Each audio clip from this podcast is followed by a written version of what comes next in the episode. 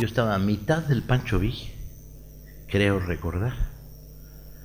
Y, y tú dices, puta madre, meterte a escribir una novela con el subcomandante Marcos, mítica figura, la última gran figura mítica que ha producido el movimiento en América Latina. ¿No? Y entonces tú dices, ay, ay, ay. Y luego la tentación, ¿no? Voy a decir que no. Ah, y dices, va, va. Y entonces te da una segunda carta el enviado. En la segunda carta el enviado plantea algunas reglas, que es, cada uno de nosotros escribe un capítulo y se va armando con la historia que los dos vamos haciendo.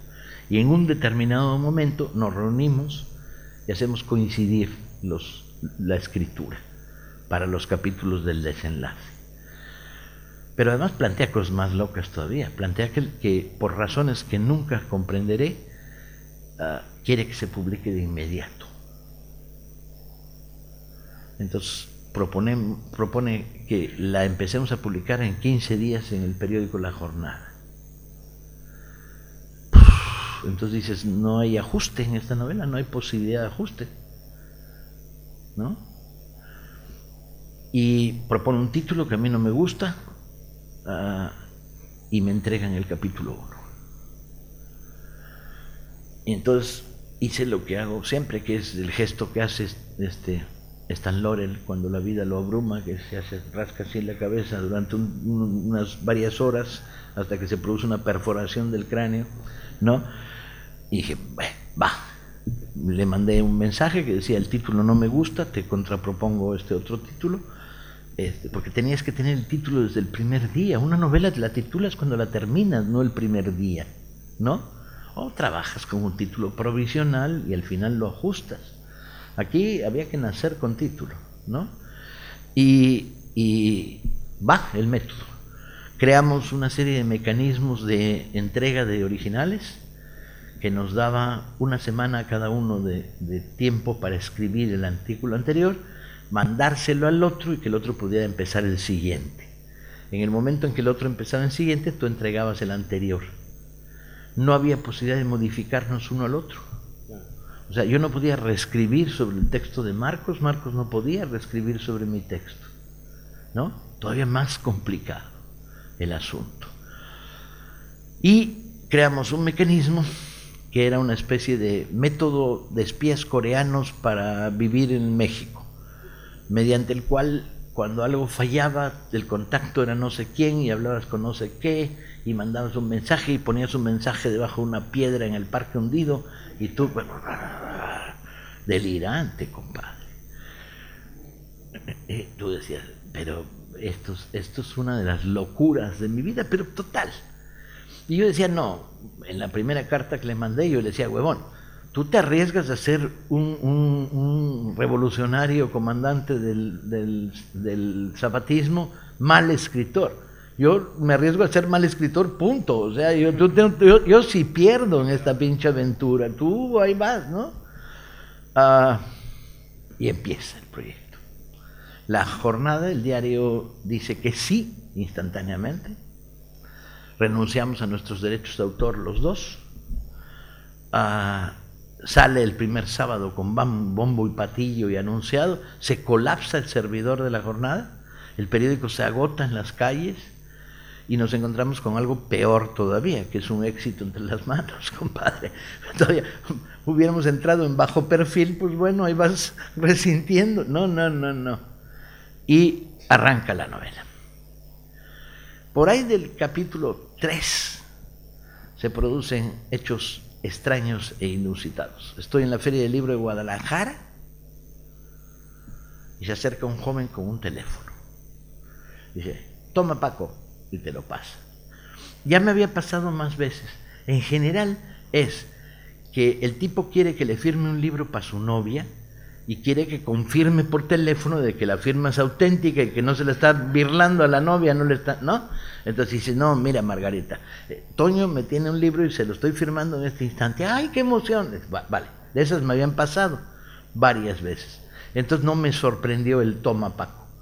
Y de repente hubo una voz del otro lado del teléfono que dice, pero oye, en el capítulo 3, el párrafo 2, hay un personaje que no sé para qué lo quieres. ¿Por qué? Raca, y me encuentro a mitad de un pasillo en una feria de libros, rodeado de gente que se acerca, fírmame un libro, oye, y tú dando con el codo para lograr mantener un nivel mínimo de concentración, conversando sobre la novela. Para esto nos estamos mandando mensajes, no me toques lo que te mandé de tal cosa, no lo andes manoseando porque lo necesito para esto y para esto en los siguientes capítulos. Y recomendación, ya no metas más personajes secundarios, ¿qué vamos a hacer con ellos? ¿No? Este, ah, y entonces él me contestaba diciendo, ah, y me decía, pero sobre los personajes secundarios, página 72 de tu novela de Velascorán los personajes secundarios son fundamentales. Me contestaba citándome a mí mismo. Entonces, bueno, era una batalla de, de a ver quién es más ingenioso y más cabrón que el otro, ¿no? Y bueno, la novela iba progresando, sorprendentemente. El acuerdo, además, eh, bajo la mesa, no, no sobre la mesa, era, tú dedica los tres primeros capítulos, tú, Marcos, dedica los tres primeros capítulos a la construcción de tu personaje. Yo trabajo con un personaje conocido que tiene nueve novelas ya publicadas, no necesito construir el personaje. Entonces me puedo dedicar a crear la trama, el plot, en, novela policíaca, el centro de la investigación. Entonces los tuyos funcionan como prólogos a tu personaje, los míos funcionan como establecimiento de, hecho, donde los dos personajes se van a encontrar. Yo trabajo con Velasco Arán, él trabaja con Elías Contreras, un, uh, un detective zapatista campesino. ¿no? Para esto los capítulos de Marco eran buenos, ¿sí? Tiene un excelente oído para el diálogo, el, español Xochil, Sechal, Chol, que se habla en el territorio zapatista, ah, tiene un uso de la metáfora muy afinado, un lenguaje poético que funciona muy bien, es bueno describiendo, o sea, había un buen nivel de punto de partida literario, ¿no? Ah, las virtudes de Marcos estaban en el texto y, allí iba.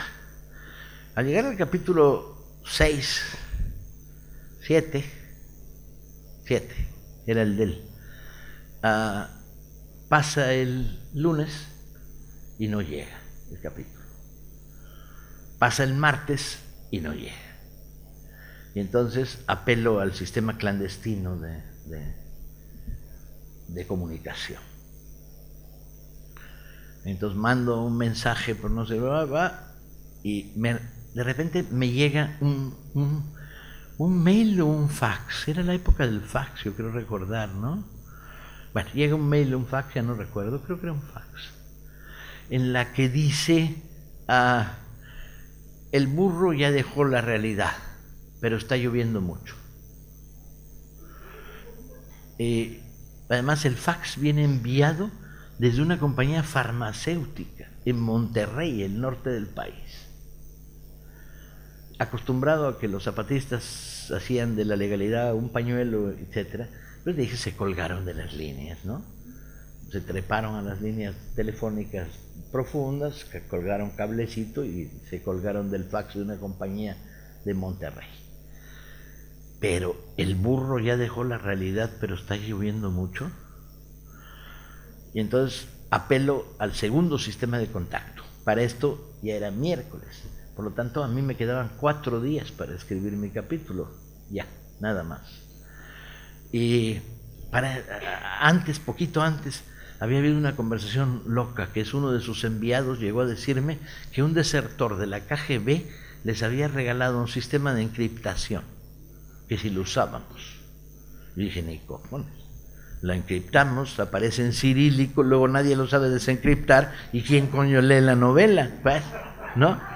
Entonces dije, ni se les ocurra meterle mano al, material. Este, y entonces entro en contacto, aparece del otro lado del teléfono un personaje, y le digo, oiga compadre, este, explíqueme la metáfora, no entiendo un carajo. Dice, ¿qué metáfora, Paco? La de el burro ya dejó la realidad, pero está lloviendo mucho. Dice, no, no es metáfora. Este, es, pues Marcos lo manda al, al, poblado de la realidad en burro, y entonces el burro de ahí lo baja a San Cristóbal y luego ya viene, porque los capítulos llegaban en, mano firmados, página a página. Entonces, no, no es metáfora. Y le digo, oye, ¿y el burro qué? Que, que no habrá manera de acelerar el puto burro porque ya me quedan tres días para escribir mi capítulo. Entonces, ya para esos momentos, yo ejercía un deporte que ejerzo frecuentemente, no con demasiada frecuencia, que es camino hasta la pared, sigo caminando, subo, subo, subo y bajo por el otro lado ante el desconcierto de Paloma que dice, ¿qué haces ahí arriba? ¿No? Yo, iba, yo subía y bajaba por el otro lado. Y de repente, en la noche del cuarto día, me dan tres días para escribir mi capítulo, pero además no sabías lo que podías escribir, dependías del capítulo anterior, ¿no? Entonces, este, suena el timbre de la casa en la noche, llega un personaje con sombrero, dice, buenas, buenas, soy el burro. y entrega su capítulo. Entonces, experiencia. Bueno, terminamos hay por ahí un archivo secreto que el día en que se muera Marcos o me muera yo, espero que se haga público, que es lo que no aparece en el libro, las discusiones, los debates políticos, las, las discrepancias, etcétera, etcétera, que quedaron ahí enterradas, porque por mutuo acuerdo decidimos no ventilar nada, sin el libro es el libro y no merece más explicaciones. Ahí está, punto. Este, y bueno, pues, al final lo leí y dije, no está mal. Tardé un par de meses en atreverme a leerlo. Este, no está mal, no está mal. Es una novela bastante coherente para haber sido escrita como fue escrita. Pregunta, ¿lo volvería a hacer? Respuesta, no. No, no volvería a, poner en manos del destino la posibilidad de una novela. Yo soy muy respetuoso respecto a la escritura y me parece que es una aventura muy divertida, pero pues, le falta mm, columna vertebral, no, no, la posibilidad de que te salga bien es una en 20 y no salió bien una en 20. Las otras 19 hubiera sido un fiasco, se hubiera vuelto incoherente, estaría llena de gazapos, habría contradicciones por todos lados, no armaría, la anécdota estaba muy apresuradamente montada, etcétera, etcétera, etcétera. No está mal el libro, juzgando cómo se hizo, no está nada mal, nada mal. Ah, y esa es la historia. Nunca nos conocimos. Cuando llegaba el momento de reunirnos, que no sabíamos dónde lo haríamos, la reunión, para ajustar los últimos capítulos, se decretó lo que llamaban una alerta naranja, o sea, el zapatismo quedó bajo, bajo tensión exterior armada, y no pudimos hacer la reunión, entonces seguimos con el mismo método hasta el capítulo 12. No, no nos volvimos a ver, porque las dos veces que Marcos salió del territorio zapatista, por razones extrañas no coincidimos. En una además no coincidimos por un día. O sea, él dejaba la Ciudad de México un lunes y yo llegaba a la Ciudad de México un martes. Entonces nunca nos volvimos a ver. Y nunca reanudamos nuestra, nuestra correspondencia. Sí, ahí estuvo. Era flor de un día esta historia.